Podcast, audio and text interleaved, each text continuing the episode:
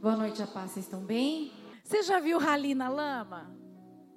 Aqueles carros, aqueles jipes, que eles competem, uma corrida na lama. Para quem é aventureiro, não é? Não é a minha praia. Eu lembro que quando eu era adolescente, eu tenho um primo bem mais velho, ele ganhou um jipe e levou a gente para fazer trilha. Deu muito certo, não. Sou muito medrosa.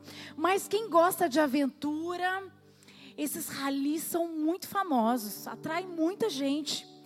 E você, se você assistir, você percebe a dificuldade que o motorista tem quando o adversário passa e deixa o para-brisa cheio de lama. Porque a finalidade é uma só. Ele faz isso propositalmente, porque ele quer o quê? Embaçar, prejudicar a visão do competidor e tirar ele do caminho. Uau, que espiritual.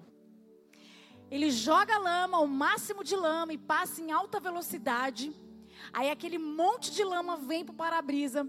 E se o cara não for muito rápido, ele vai errar o caminho e vai sair da corrida.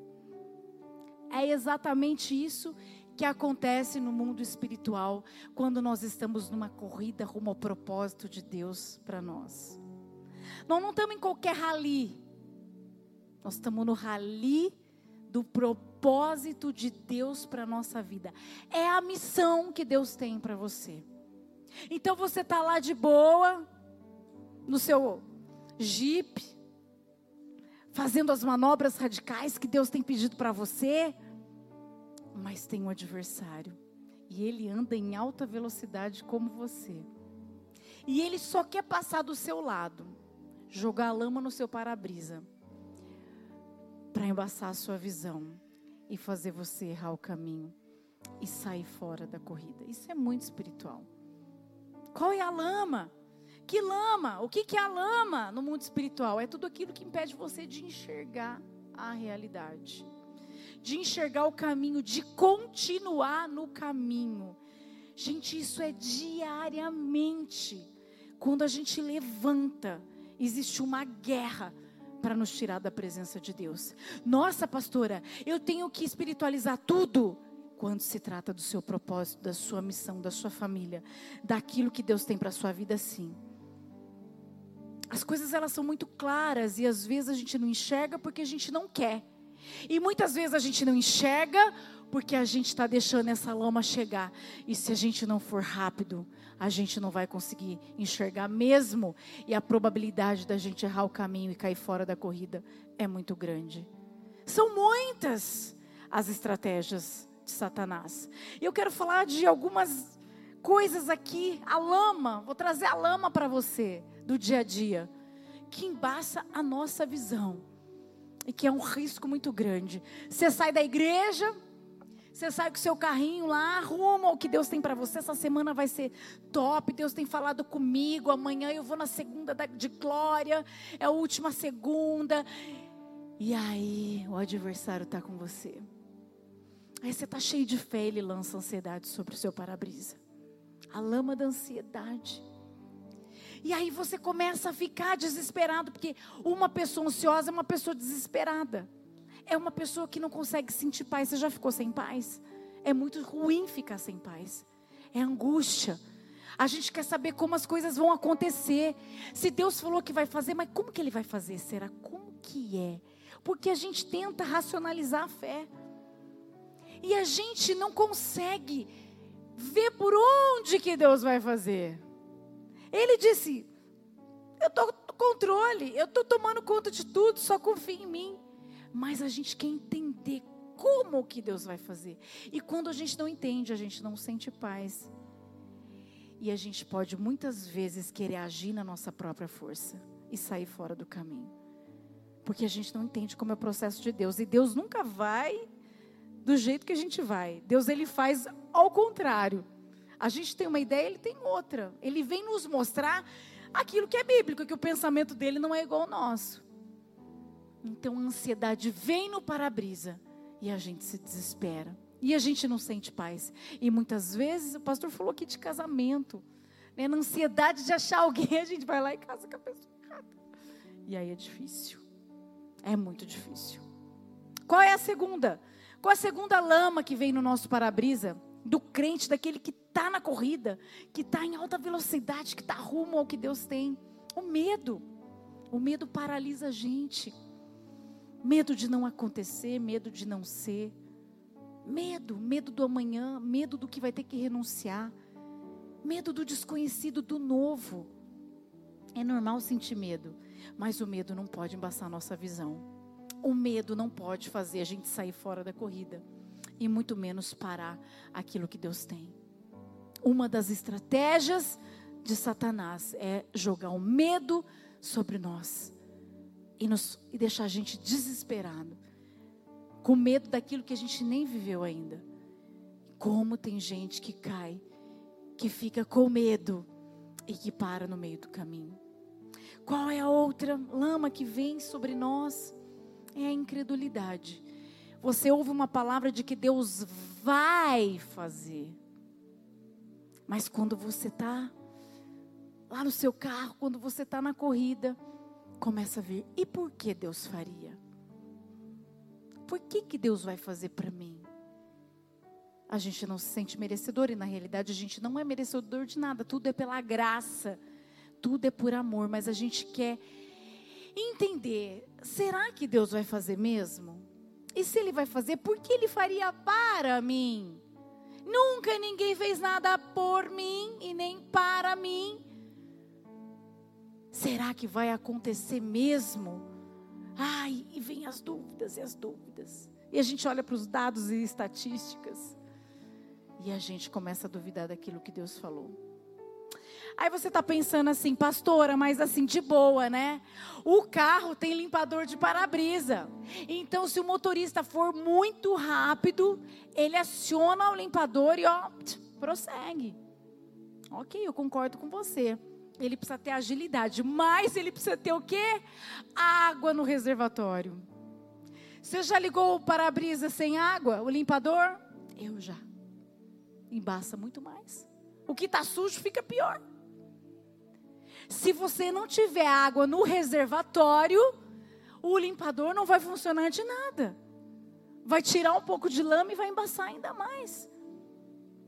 Você precisa ter água estocada. O que, que eu estou querendo dizer? Esse jato de água é o Espírito Santo. E o limpador é a palavra. Espírito Santo e palavra andam juntos. Eles vão estar juntos, porque o Espírito que habita me faz entender a palavra. Se você lê a palavra sem o Espírito Santo, você não entende nada, são apenas histórias. Mas se você tem o Espírito e você lê a palavra de Deus, você entende o que Deus tem para você. Você se vê na palavra porque ela foi feita para nós. Ela tem a dizer de sobre nós. É sobre um povo e nós somos povo. Mas se Espírito Santo e palavra não andarem juntos, eu posso estar numa alta velocidade, eu posso estar até na frente, eu posso estar até na frente de muitos, mas uma hora o adversário vai passar do meu lado e ele vai jogar as lamas e eu não vou ter água suficiente para limpar. Eu vou ficar com a minha visão distorcida e vou errar o caminho. Você precisa estocar a água. Porque se você tem estoque, você tem a palavra dentro de você. Como a gente fala isso, a gente repete isso. Né? O pastor falou da gavetinha, do arquivo. Eu estou usando agora o exemplo do limpador. Quando você aciona, e vem a lama da ansiedade, você aciona a primeira carta de Pedro 5,7 que diz: lancem sobre ele toda a ansiedade, porque ele tem cuidado de vocês. É papuf, veio, acionou, tem água suficiente, limpou, prossegue. Prossegue. Não perde tempo. Quando vem o medo, você aciona Salmos 56, 3 que diz: Mas eu, quando estiver com medo, confiarei em ti. Confiança em Deus. Quando estiver com medo, eu confiarei em ti.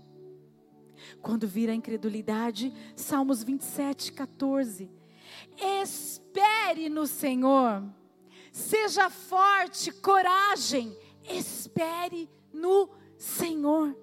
Você não precisa saber como, você não precisa saber quando, você não precisa saber nem por que ele vai fazer. Você só precisa esperar. E para esperar tem que ter coragem. Sabia que para esperar tem que ser corajoso? Porque às vezes a gente acha que coragem é só arregaçar a manga e ir. Às vezes você precisa ser corajosa, corajoso de apenas esperar Deus fazer. Isso tudo está dentro, precisa estar dentro. É a palavra de Deus. A gente não pode impedir os ataques de lama. Os competidores estão lá para isso. É natural, uma estratégia da prova. Quem for mais rápido, quem passar, quem conseguir tirar o máximo de competidor, ganha a corrida. A gente não consegue impedir o nosso adversário de jogar lama no nosso para-brisa. Mas a gente consegue ser ágil para limpar a lama e prosseguir. A gente nunca vai conseguir impedir os ataques, porque nós estamos numa corrida. Então, quando você está numa corrida dos sonhos de Deus, da sua missão, a gente não acha, não tem que achar que é uma corrida tranquila. Ela não será. Você está em alta velocidade sempre.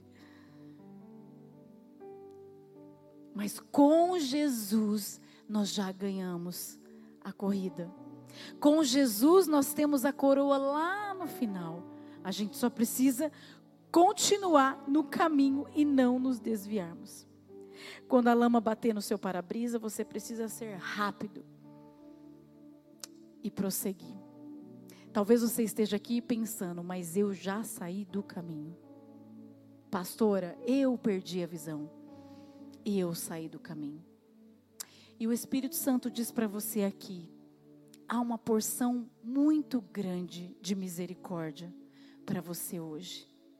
E para você que quer, Ele está recalculando a sua rota e te colocando na corrida de novo. Para você que desviou o caminho,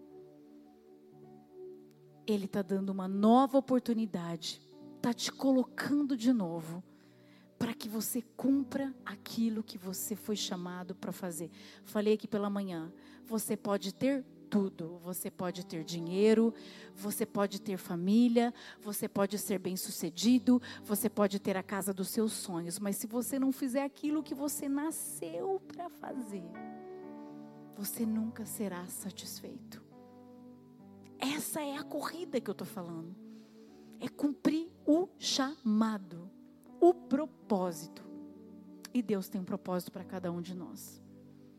Então, para você que saiu, Ele recalcula hoje a rota. Te coloca de novo no rali. Para que você agora fique atento. Que você tenha relacionamento com o Espírito Santo. E que você deixe o seu reservatório sempre cheio. Preguei esses dias sobre as dez virgens, as prudentes e insensatas. As prudentes manteram o óleo cheio o azeite cheio para que a candeia ficasse acesa, porque o noivo vai chegar uma hora ou outra. Mas as insensatas estavam distraídas. A água do reservatório eu não posso te emprestar. Ninguém pode emprestar. Cada um tem o seu. É você que tem que encher. Porque quando vier, é o seu limpador de para-brisas que vai ser acionado. Que você guarde essa palavra, que você se posicione. Porque é tempo de segunda chance nessa noite. Amém. Feche seus olhos. Deus, obrigada por essa palavra. Obrigada, Deus, porque o Senhor tem um propósito lindo para cada um de nós. Nós estamos nessa corrida e sem a tua presença, ganhá-la e cumprir esse, essa corrida até o fim é impossível. Nós sabemos que o Senhor está conosco o tempo todo, mas nós sabemos também que o adversário quer nos tirar do caminho o tempo todo. Ele quer embaçar nossa visão, trazendo ansiedade para o nosso coração, medo e incredulidade. Mas nós ouvimos hoje que o Senhor é aquele que dá uma segunda chance para quem perdeu a visão, para quem se desviou da rota, para quem achou, chegou aqui achando que estava tudo perdido. Mas nessa noite o Senhor diz: Eu tenho uma nova chance, porque o Senhor é um Deus de segunda chance. E por isso nós te agradecemos, porque nós queremos cumprir o nosso chamado, Pai. Nós queremos estar nessa corrida em alta velocidade contigo, acionando o limpador de para-brisa o tempo todo, porque o nosso reservatório vai estar sempre cheio da tua palavra. Por isso, Jesus, ajuda cada um aqui. O Senhor conhece a história de cada um. O Senhor sabe quais são as lamas diárias que cada um, que tem chegado aos olhos de cada um, embaçado a visão deles, Pai. Com o Senhor, nós somos mais do que vencedores. Por isso eu te agradeço, porque eu sei que essa mensagem é de encorajamento para nós, é de oportunidade e, acima de tudo, é de amor. Eu te agradeço, Jesus, por isso, em teu nome. Amém. Aplauda o Senhor. Glória a Deus. O meu melhor quero te dar, me derramar aos teus pés, ser tua imagem e semelhança. É o